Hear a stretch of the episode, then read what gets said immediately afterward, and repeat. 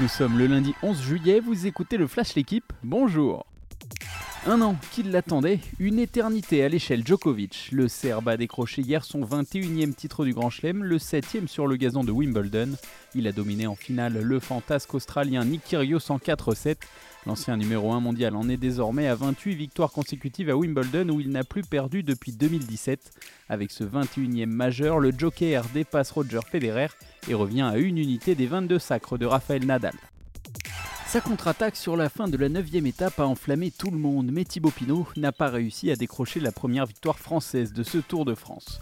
Le coureur de la groupe AMA FDJ s'est rapproché à 20 secondes de Bob Jungels, mais le luxembourgeois de la formation AG2R Citroën, parti en solitaire à 50 km de l'arrivée, a réussi un véritable tour de force en s'imposant aux portes du soleil de Châtel.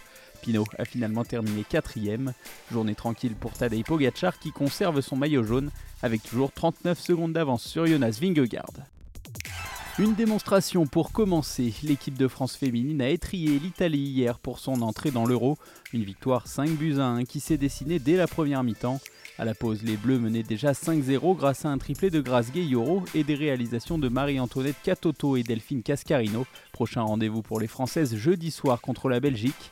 Des Belges tenus en échec un partout hier par l'Islande. On n'a vu que du orange dans les tribunes, c'est finalement un rouge qui a coupé la ligne d'arrivée en premier.